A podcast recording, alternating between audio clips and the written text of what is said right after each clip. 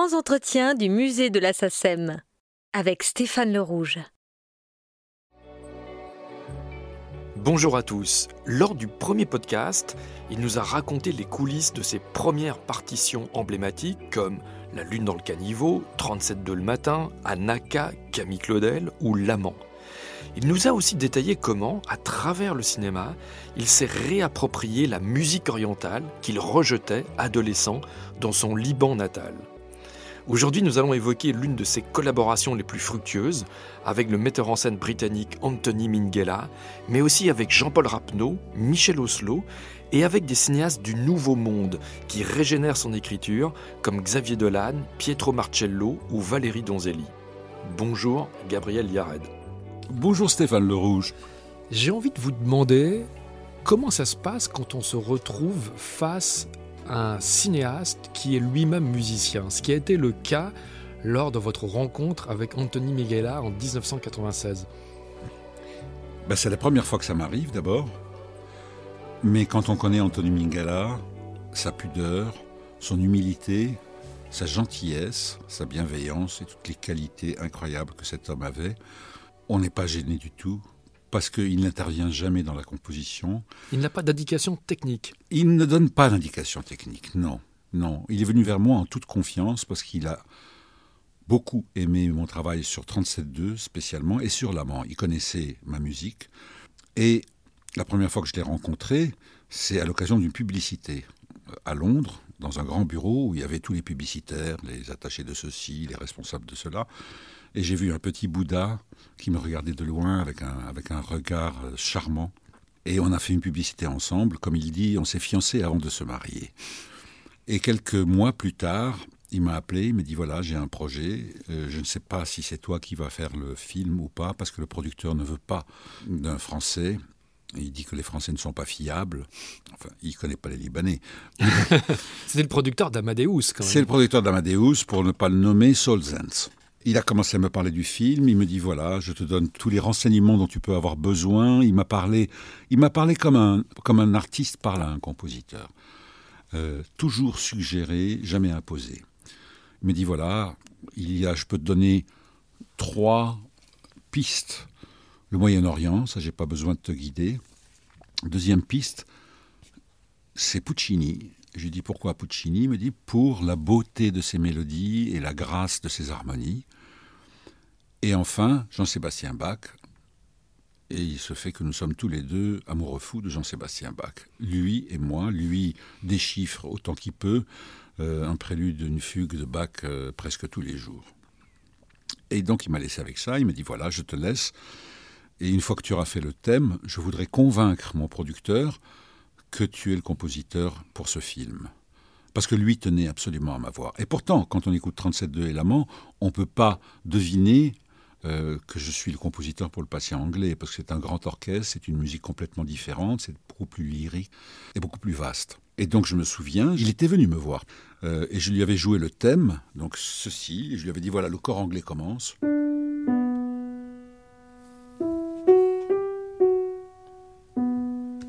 Comme un canon oriental qui fait ça.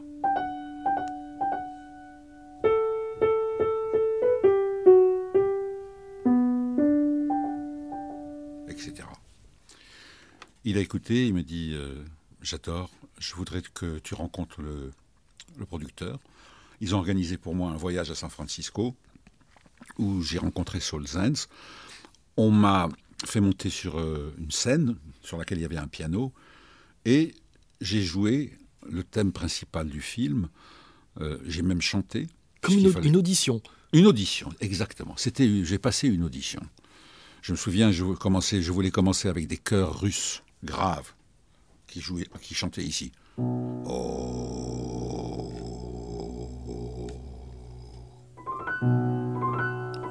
Etc. Donc je, je m'y mets tout pratiquement.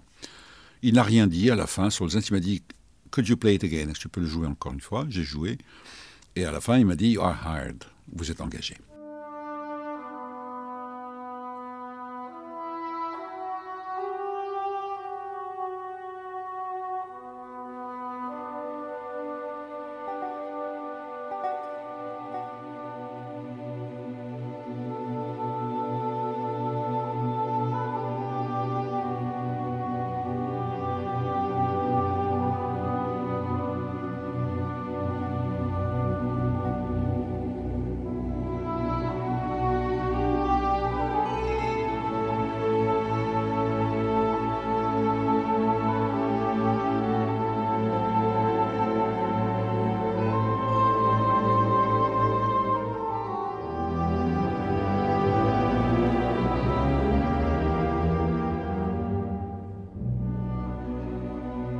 Donc voilà comment ça s'est passé avec Anthony. Et après ça, Anthony qui savait très bien, à qui j'avais dit d'ailleurs que je n'étais pas un grand, euh, un grand habitué, disons, de la musique de film à l'image, a été du plus grand secours dans mon travail. Lui et son monteur, que j'espère nos auditeurs connaissent ou ont, entendu ah parler. Walter Murch. Walter Murch, voilà. C'est Walter Murch qui a inventé le mot de sound design lorsqu'il travaillait avec Coppola sur Apocalypse Now. Et eux étaient à San Francisco et moi j'étais à Paris à l'époque, puis après à l'île aux Moines. J'étais en train de déménager vers l'île aux Moines. Et tous les quelques jours, je recevais mes maquettes coupées euh, avec un petit mot en disant ici ça marche moins bien avec l'image. Donc je peux dire que vraiment avec Minghella et Murch, j'ai fait un pas de plus et j'ai appris travailler beaucoup mieux avec l'image. Parce qu'il fallait que ça suive. Avant, je savais peut-être le faire, mais, mais pas vraiment quand j'y pense.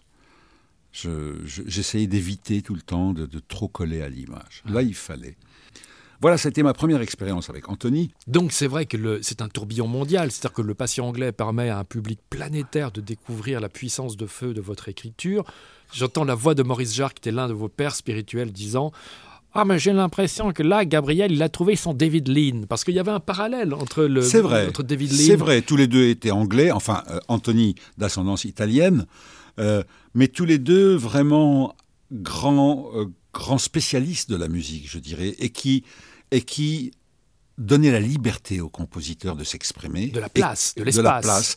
Et qui, en échange, justement, en lui donnant de la place, de, lui donner l'exposition euh, auditive, disons, pour que les, spectateurs entendent les thèmes et non pas des petits bouts tronqués d'un thème, comme c'est le cas sur Givago, comme c'est le cas sur Laurence d'Arabie, et comme ça a été pour moi le cas avec Anthony Minghella sur Le patient anglais et sur M. Ripley. Le patient anglais, c'est le, le, premier acte d'une collaboration en quatre temps.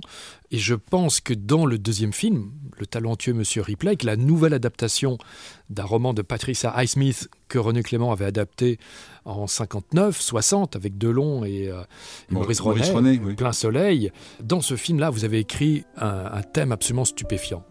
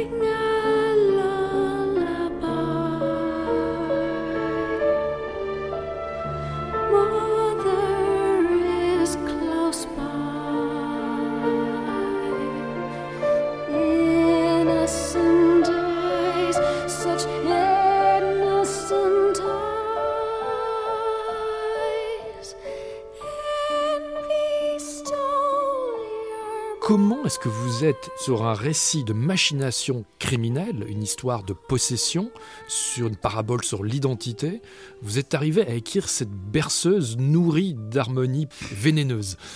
Parce que depuis le début, Anthony m'a dit, ce n'est pas un thriller normal. Pour moi, qui ai beaucoup de sympathie pour le personnage principal, donc Tom Ripley, pour moi c'est quelqu'un qu'on ne peut pas ne pas aimer. Simplement, il est paumé. Ce qu'il fait quand il tue, il en est presque inconscient. Et il est comme claudiquant dans la vie. Et il est comme beaucoup d'entre nous, qui parfois sommes perdus. Il n'avait aucun jugement sur Tom Ripley, aucun mauvais jugement sur Tom Ripley. Et quand il m'a parlé de la musique, il m'a dit, je voudrais qu'on retrouve dans la musique ce côté, euh, j'avance, je recule, j'avance, je recule, quelque chose qui soit euh, boiteux. Et il y a une forme musicale qu'on appelle la syncope, euh, où le temps fort est toujours décalé par rapport à là où il devrait être, c'est-à-dire à, à quatre temps sur le 1 et le 2. Et c'est comme ça que j'ai trouvé l'idée, donc j'ai écrit un morceau qui s'appelle Syncopies pour le film. J'ai écrit le thème, le thème principal du film, et au bout de mon travail, Anthony a eu une idée. Il a dit si on faisait une chanson ensemble, je vais écrire un texte sur tes syncopes. Mais les syncopes faisaient ça.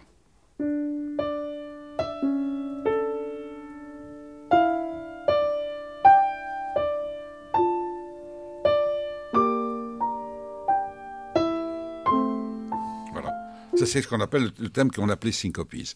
Et il a écrit un texte sulfureux qui est une berceuse que Ève chante à son fils, Caïn, après qu'il ait tué son frère, en lui disant Je sais que tu as tué ton frère, mais dors, mon fils, dors. Et moi, je trouve que, d'abord, en général, on met toujours les chansons à la fin d'un film, elles n'ont rien à voir avec le film. Là, c'est une chanson qui commence le film et qui, d'une certaine manière, très poétique, raconte l'histoire du film sans jamais donner de détails. Et je pense vraiment, après Le patient anglais, qui était une collaboration euh, très fructueuse, mais très difficile aussi pour moi. Le film Ripley est un film que je trouve magnifique. Pour moi, c'est un chef-d'œuvre. Je l'ai vu en quatre heures, et vraiment, c'est un film qui aurait dû sortir en quatre heures, et pas comme il est sorti en deux heures et quelques. J'étais à l'île aux Moines à l'époque, Anthony venait me voir souvent, on parlait de musique, et quand je lui ai présenté le thème, il m'a dit c'est exactement ce que je veux, voyons tout ce qu'on peut tirer de ce thème-là. Le thème donc était fait de vagues qui était joué soit par les bois, soit par les cordes, un accompagnement qui était constant, qui faisait ça.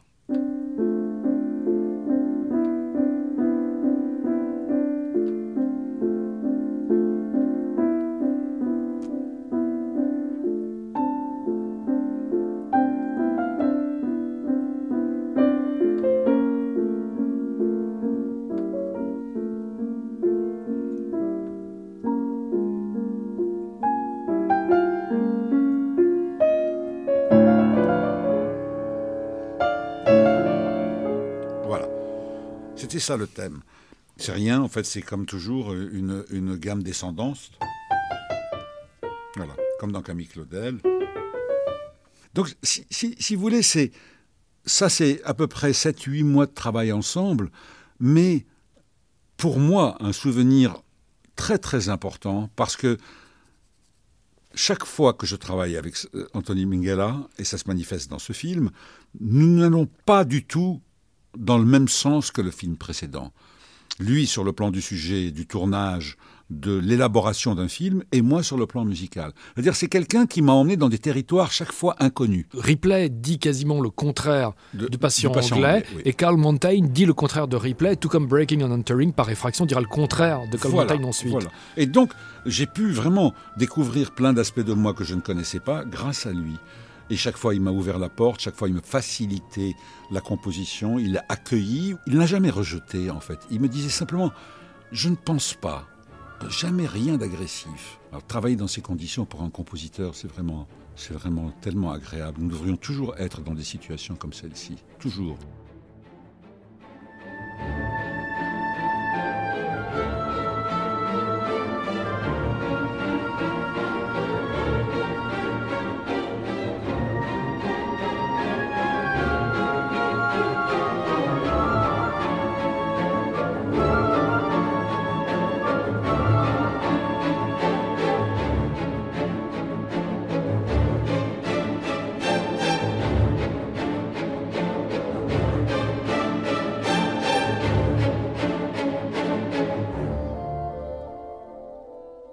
Il y a un très beau moment dans le documentaire que vous consacre Pascal Coeno où Anthony Minghella vous compare à Meryl Streep.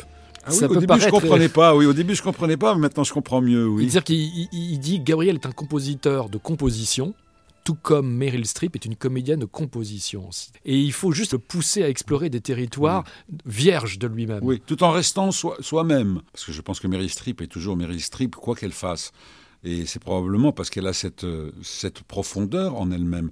Moi, moi c'est lui, je pense, je pense que je lui dois beaucoup d'avoir été chercher tous ces territoires qui, qui dormaient en moi et qui n'ont jamais été exploités. Il y a ce thème dans Crazy Tom qui est un peu comme un, thème cousin qui descend de la folie des dogs d'une certaine façon. Et que un cinéaste qu'on adore, Jean-Paul Rapneau, euh, il va s'en enticher pour, pour ce film qui s'appelle Bon Voyage, dont vous écrivez la musique. Et vous découvrez le film au montage avec un, en musique temporaire, une musique de vous qui est ce thème de replay. Oui. comment est-ce qu'on fait pour à la fois respecter l'attente de Rapno et puis en même temps ne pas s'auto-décalcomanier ça a été très délicat sur ce. Sur, euh, mais euh, juste pour dire que d'abord, ça a été vraiment un plaisir infini de travailler avec Jean-Paul. C'est vraiment un, un, réalisateur qui est très rare d'ailleurs. Tous ses films sont, sont de purs chefs-d'œuvre. Il est perfectionniste, jusqu'au boutiste. Et quand euh, on a commencé à travailler ensemble sur Bon Voyage, donc il avait posé cette musique de Crazy Tom de Monsieur Ripley. Et il m'a montré pourquoi sur la scène. Effectivement, ça marchait du tonnerre. mais, comment faire pour se reproduire sans se reproduire? Ben, Disons que je me suis un tout petit peu copié sur le principe même de la construction. C'est-à-dire que dans Monsieur Ripley, il y avait une constante de violoncelle qui, qui, qui disait la rythmique. C'était etc. Même chose un peu comme dans La Folie des Dogs, des étagements de cellules rythmiques différentes. Pour euh, Crazy Fred, parce que j'ai accepté qu'on l'appelle Crazy Fred, je suis parti du même principe, mais j'ai essayé de m'éloigner quand même un peu. Euh, rythmiquement Rythmiquement, oui. Déjà rythmiquement, et sur le plan thématique aussi. Oui, j'ai essayé de, m'échapper de, ce joug imposé par moi-même à moi-même. Et euh, évidemment, c'est pas la même tonalité, c'est pas c'est pas exactement le même thème, c'est même loin d'être le même thème, et, euh, et la cellule de base est différente.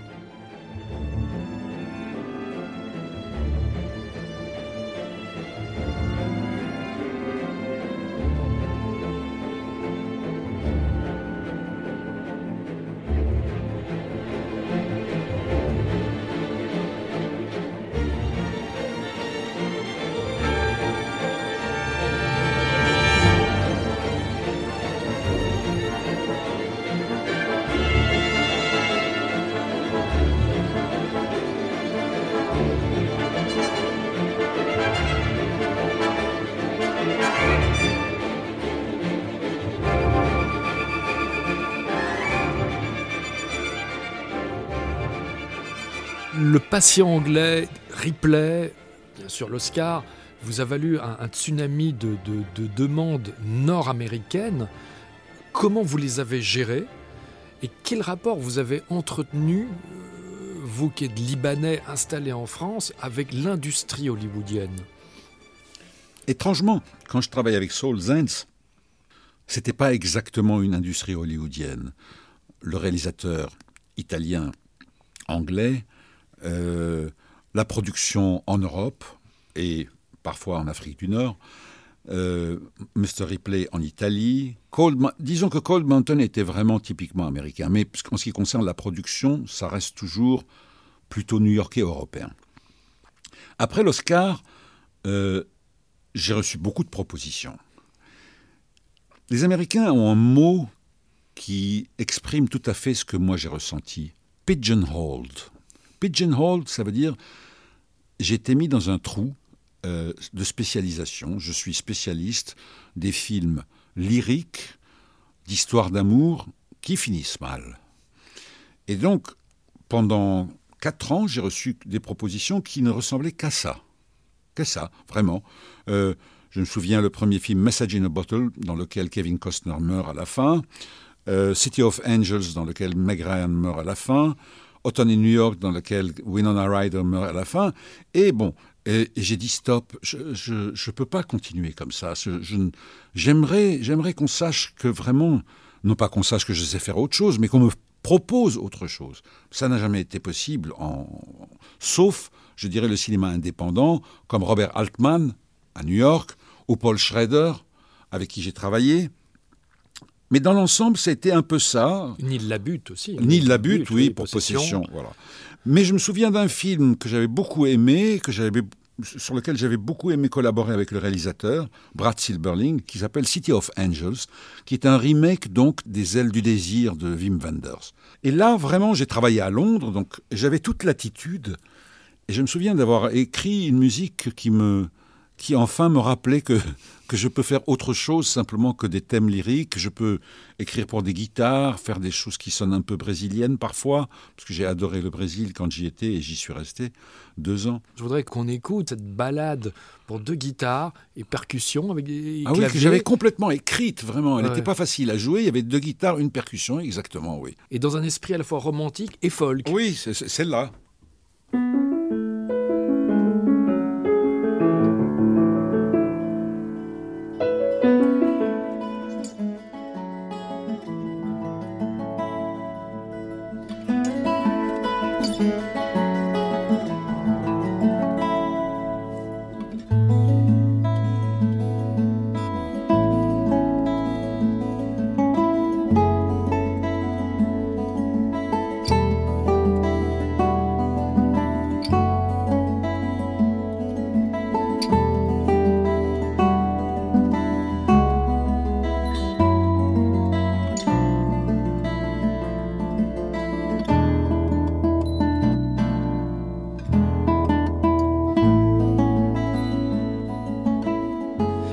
Vous avez hésité à un moment donné à vous installer à, Los Angeles Je n'ai pas hésité malgré malgré les conseils de mon agent de l'époque américain qui me disait si tu es là, tu vas faire 4-5 euh, films par an et ton cachet va augmenter chaque fois.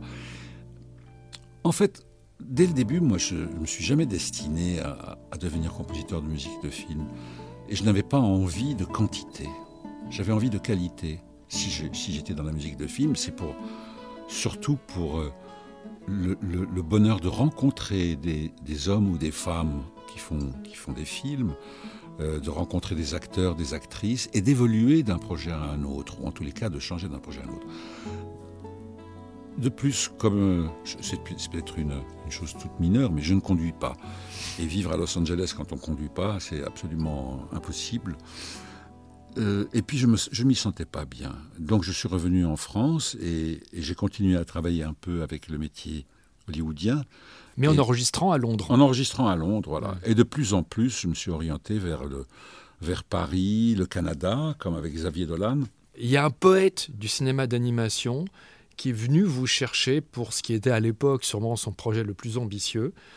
ce cinéaste s'appelle Michel Oslo et ce film s'appelle Azur et Asmar. Et là aussi, c'est un film sur la confrontation de, deux cultures, et, qui, plus est à travers le temps, puisque le film court sur, sur 25 ans. Oui. Euh, bah, avant de travailler avec Michel Oslo, j'avais eu une très belle expérience avec René Laloux. Oui, Gandar, Ernest le Vampire. Gandar et les, Ernest le Vampire. Euh, eh bien, euh, je ne sais pas comment s'est fait notre rencontre. Je crois que ce sont les productions Nord-Ouest qui ont conseillé à Michel Oslo de me rencontrer. Il travaillait avec, avec Manu Dibango sur les films Kirikou. Et là, il fallait vraiment une musique euh, plus importante, disons. Euh, non pas que celle de Dibango ne l'était pas, mais disons plus orchestrale. Et puis, qui mieux qu'un oriental établi à Paris et qui fait des musiques de film euh, serait, serait le, bon compositeur pour ce film C'est marrant, quand j'ai rencontré Michel Oslo, il, en fait, il n'aime pas la musique. Il, il, il veut le minimum, surtout pas trop de musique dans un film.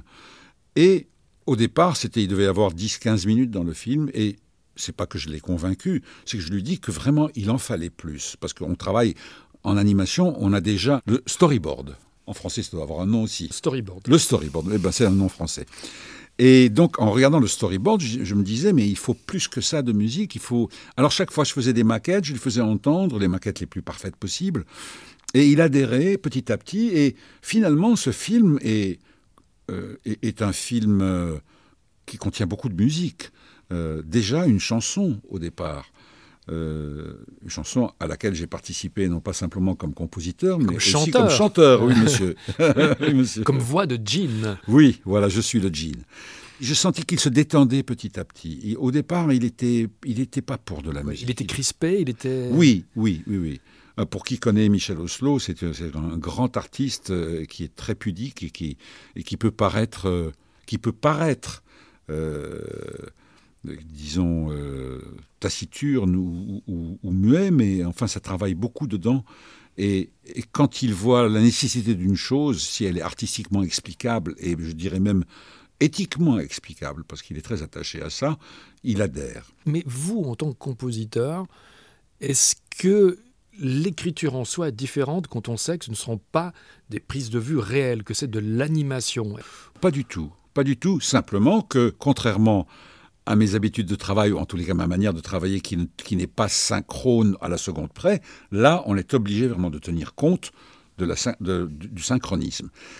L'avantage, c'est que ces musiques ayant été composées et maquettées à l'avance, finalement, l'animation se fait sur la musique, et pas le contraire.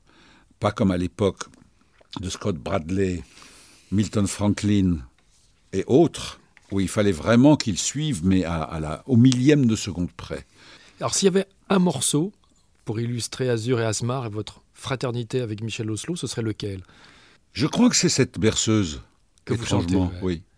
Que vous vous attendiez à autre chose Je ne m'attendais pas à autre chose parce que j'adore votre album vocal comme chanteur ah oui. dans les années 70 et c'est amusant de vous voir grâce au cinéma revenir au chant quelques, quelques décennies plus tard. Oui, mais c'est, parce que c'est tellement simple. Petit enfant deviendra grand.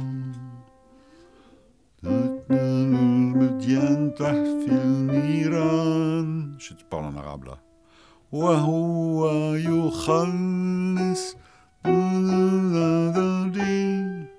En fait, c'est encore, c'est encore une fois, c'est une petite montée.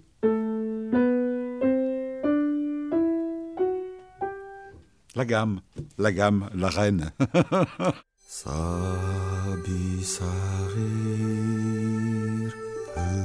petit enfant, Yassir Kabir deviendra grand.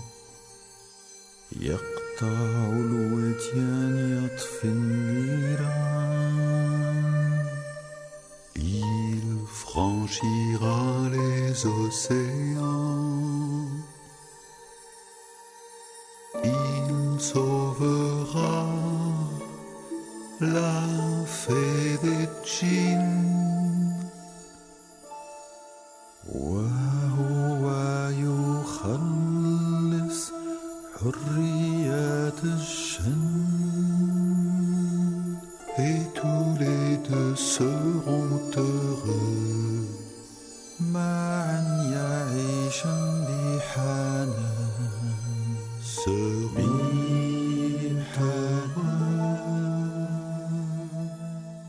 Quel est l'éventail des réactions de cinéastes que vous avez vécu en studio? Rapneau, donc qu'on évoquait tout à l'heure, disait quand arrive la musique, le metteur en scène a l'impression de confier les clés de son film à un autre créateur. Oui, beaucoup de, beaucoup de réalisateurs pensent comme lui.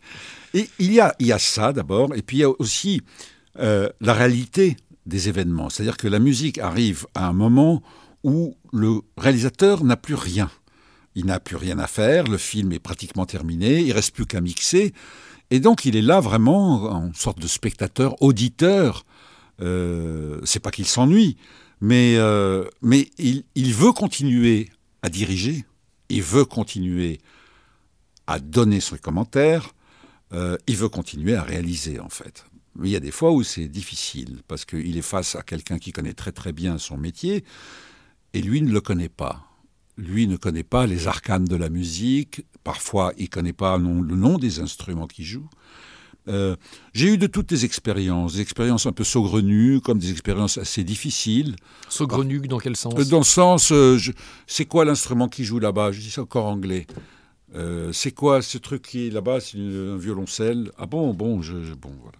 Mais j'ai eu des expériences difficiles et j'ai eu des, des, expériences incroyables de gens qui vraiment découvraient euh, un, comme un pan de leur film qu'ils n'avaient jamais vu.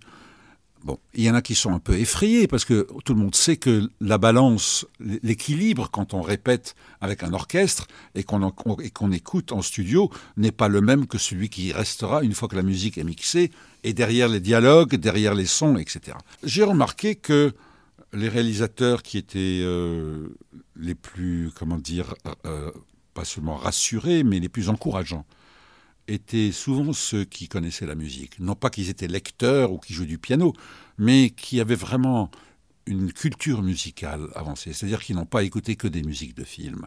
C'est surtout ça le problème. Quand un réalisateur ne connaît que les musiques de films, même s'il connaît toute la, toutes les musiques de films depuis 1930, euh, s'il ne connaît pas Prokofiev ou Bartok ou Tchaïkovski ou, ou Brahms ou Bach, ses références restent étroites. J'ai connu, euh, connu des, des, réalisateurs très difficiles qui demandaient toujours qu'on enlève un instrument euh, ou bien que l'instrument ne joue pas. Dans la mesure où c'était possible sans complètement déstabiliser la musique et, et l'équilibre de la musique, je l'acceptais. Mais en général, comme je ne dirige pas, et pourquoi je ne dirige pas surtout? Je ne dirige pas parce que je sais que les réalisateurs, au moment de l'enregistrement de la musique, sont très nerveux. Il faudrait que quelqu'un leur tienne la main et leur explique. Ben, j'ai décidé de jouer ce rôle, de rester en cabine et d'expliquer chaque fois ce qui se passe. C'est-à-dire d'être cinéaste, citeur. Voilà, exactement. mais, mais citeurs, ce sont quand même pas des bébés, mais, mais on a besoin de, de les réconforter et de les guider aussi. Et c'est un gain de temps aussi, puisque du coup, le vrai son, il arrive dans la cabine. Voilà. il n'y a pas d'aller-retour à faire, à diriger, réécouter la prise. Oui, oui. D'abord, il n'y a pas ça, et puis il n'y a pas à parler dans le casque au compositeur, qui est complètement dans son affaire, enfin, qui est, qui est là pour diriger. Euh, moi, j'ai trouvé ce moyen être au plus près possible, comme je le suis dans tout mon travail avec un réalisateur ou une réalisatrice, au plus près possible, et au plus longtemps possible s'il le faut. Vous, à vos débuts, vous avez eu face à vous euh, Jean-Luc Godard, ah Robert Altman, euh, Philippe de Broca, Robert Enrico, John Schlesinger. Et aujourd'hui, le rapport de génération s'est inversé quand vous avez face à vous euh, Wen, par exemple, ou Xavier Dolan. Ou, ou Jimmy, euh, Jimmy sur le, dernier piano, par exemple. Ou Christos Massalas. comment, ça se, comment vous vivez cette inversion générationnelle? Je la recherche, je crois. J'aime, j'aime les jeunes réalisatrices et les jeunes réalisateurs parce que, d'abord, ils n'ont pas d'a priori trop, comment dire, euh, restrictif sur le, type de musique qu'il faut, euh, qu'ils vous, qui vous font confiance. Et quand on vous fait confiance, vous avez envie, de, non pas de prendre des risques, mais de vous dépasser. Il y a ça. Il y a aussi euh, Bon, à part Xavier, Xavier Dolan est, vraiment très dirigiste, disons.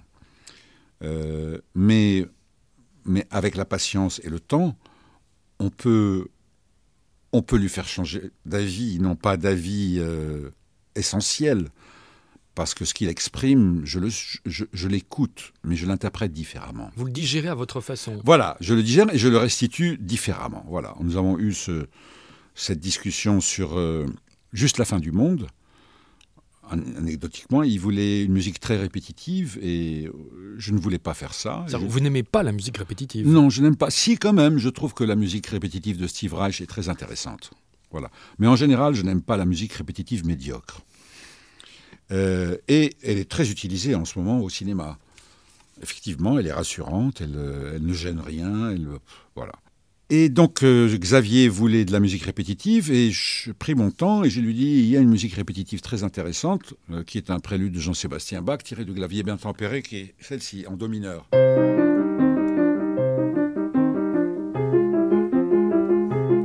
etc. Mais avant de faire la maquette et de la lui présenter, euh, pour pour que ce soit un peu plus répétitif, j'ai répété chaque mesure deux fois. Et aussi parce que ça servait mon propos qui était d'étager des contre-champs au-dessus de ce prélude. Et puis je lui ai fait entendre, et il était subjugué. Tout de suite, il a adhéré. En fait, il faut les écouter, mais il ne faut pas trop les écouter. Il faut les écouter si vraiment ils expriment quelque chose de très important, essentiel pour, euh, pour leur film, mais pas si c'est référencé par d'autres musiques de films. Ce que vous dites relève presque du paradoxe, c'est-à-dire qu'il faut à la fois tenir compte de l'attente du metteur en scène et lui tordre le cou. Un peu, oui, mais, mais sans, euh, sans le brutaliser et, euh, et puis sans perdre de vue l'essentiel. Et donc ce thème que vous avez appelé au départ Bach à glace. Bac à glace, oui. En hommage à Jean-Sébastien et Philippe. Voilà, oui, oui. est, est, devenu un moment clé de ce film dans lequel... Oui, qui finit le film pratiquement.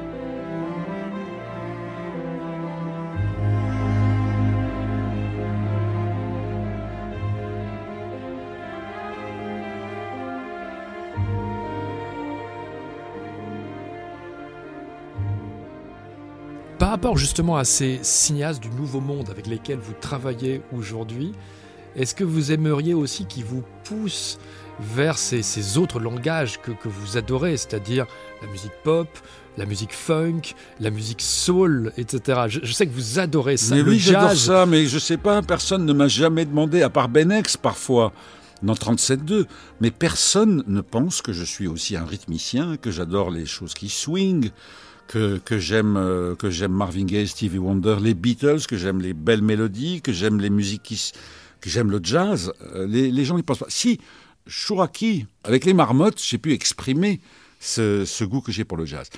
Donc en fait, j'aimerais bien que cette jeune génération, qu'ils sachent que non pas que je suis que je suis infiniment cultivé, mais qu'il y a beaucoup d'aspects dans ma musique qui n'ont jamais été exploités et que j'aimerais leur offrir.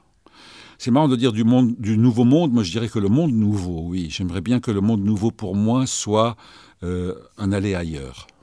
Dans votre actualité liée au Festival de Cannes 2022, il y a l'ouverture dans la quinzaine des réalisateurs avec un film, et on va terminer là-dessus, mais un film qui s'appelle L'Envol.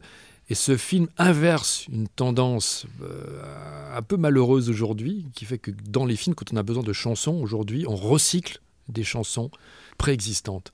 Eh bien, ce film est un film avec une partition originale et avec des chansons à 100% originales que vous avez écrites spécialement et qui sont interprétées par les comédiens du film. Pietro Marcello est venu me voir euh, avec son producteur. C'est lui qui m'a choisi. On lui avait proposé plusieurs compositeurs et il m'a choisi. Pietro est un napolitain, ce n'est pas un italien comme il dit. Il a un sens très, très développé de la musique sans être lui-même musicien. Il aime Bach, comme j'aime Bach. Il aime beaucoup la musique russe, moi aussi. Et il a adapté, d'après un roman russe qui s'appelle Les Voiles écarlates, il a écrit un scénario pour le film L'Envol. Quand il est venu me voir, il me dit Moi, j'aimerais beaucoup avoir des musiques pour le tournage, des chansons, et j'aimerais bien aussi avoir des musiques pour le film avant le tournage. tout, ce qui, tout ce que j'aime. Mais à ce moment-là, quand il est venu me voir, euh, il y avait beaucoup de chansons. Je crois que je n'ai jamais passé autant de temps sur un film. Là, ça bat tous les records. Quoi, 14 mois? 14 euh, mois, oui. 14 mois euh, pendant lesquels je n'ai pratiquement fait que ça. C'est-à-dire que j'ai assisté à la naissance d'un film, à sa construction, à sa déconstruction et à sa reconstruction. Il y avait beaucoup de chansons, il y en a beaucoup moins. Il y avait d'autres musiques, j'ai changé. J'ai suivi Pietro comme si j'étais, comme je suis d'ailleurs, son co-auteur. Et lui a monté, remonté, il a changé le sens du film. Ce qu'il y a de très particulier chez lui, c'est cette poésie qui se dégage de chaque plan, de chaque image, l'économie dans les dialogues, la lenteur, mon Dieu, mon Dieu que la lenteur manque complètement au cinéma actuel. On va de plus en plus vite, on n'a plus le temps de se retourner, l'image va tellement vite. Et là, j'ai retrouvé quelque chose qui est de la beauté pure, qui est poétique, qui est inspirant, qu'on peut regarder tranquillement et dont on peut se nourrir pratiquement. C'est lent, mais c'est tellement grand en même temps. Et eh bien voilà, pour terminer ce second podcast et pour évoquer aussi, non pas le présent, mais presque le, le futur de Gabriel Yared, avec notamment ces cinéastes que vous évoquez, Jimmy Kérouz, Christophe Massalas, Christophe Massalas Valérie Donzelli, demain. Demain, oui. Eh bien, on va terminer avec une chanson que vous avez choisi, une chanson donc issue de L'envol de Pietro Marcello et qui s'intitule L'Hirondelle. L'Hirondelle est un texte écrit par Juliette Jouan, l'actrice du film qui a 21 ans. C'est son premier film. Euh, c'est elle qui a écrit le texte, c'est elle qui chante aussi. Elle a une très très belle voix, très pure. Et euh, cette chanson finit le film. Donc euh, je n'ai pas l'impression de dévoiler quoi que ce soit. Merci Gabriel. Merci Stéphane. Je voudrais m'en aller avec toi,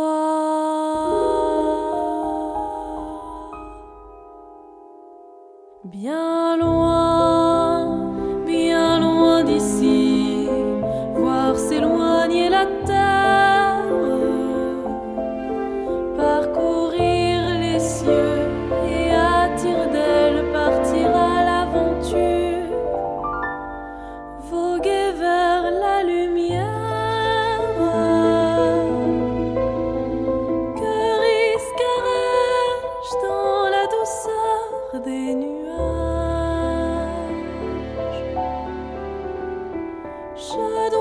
dois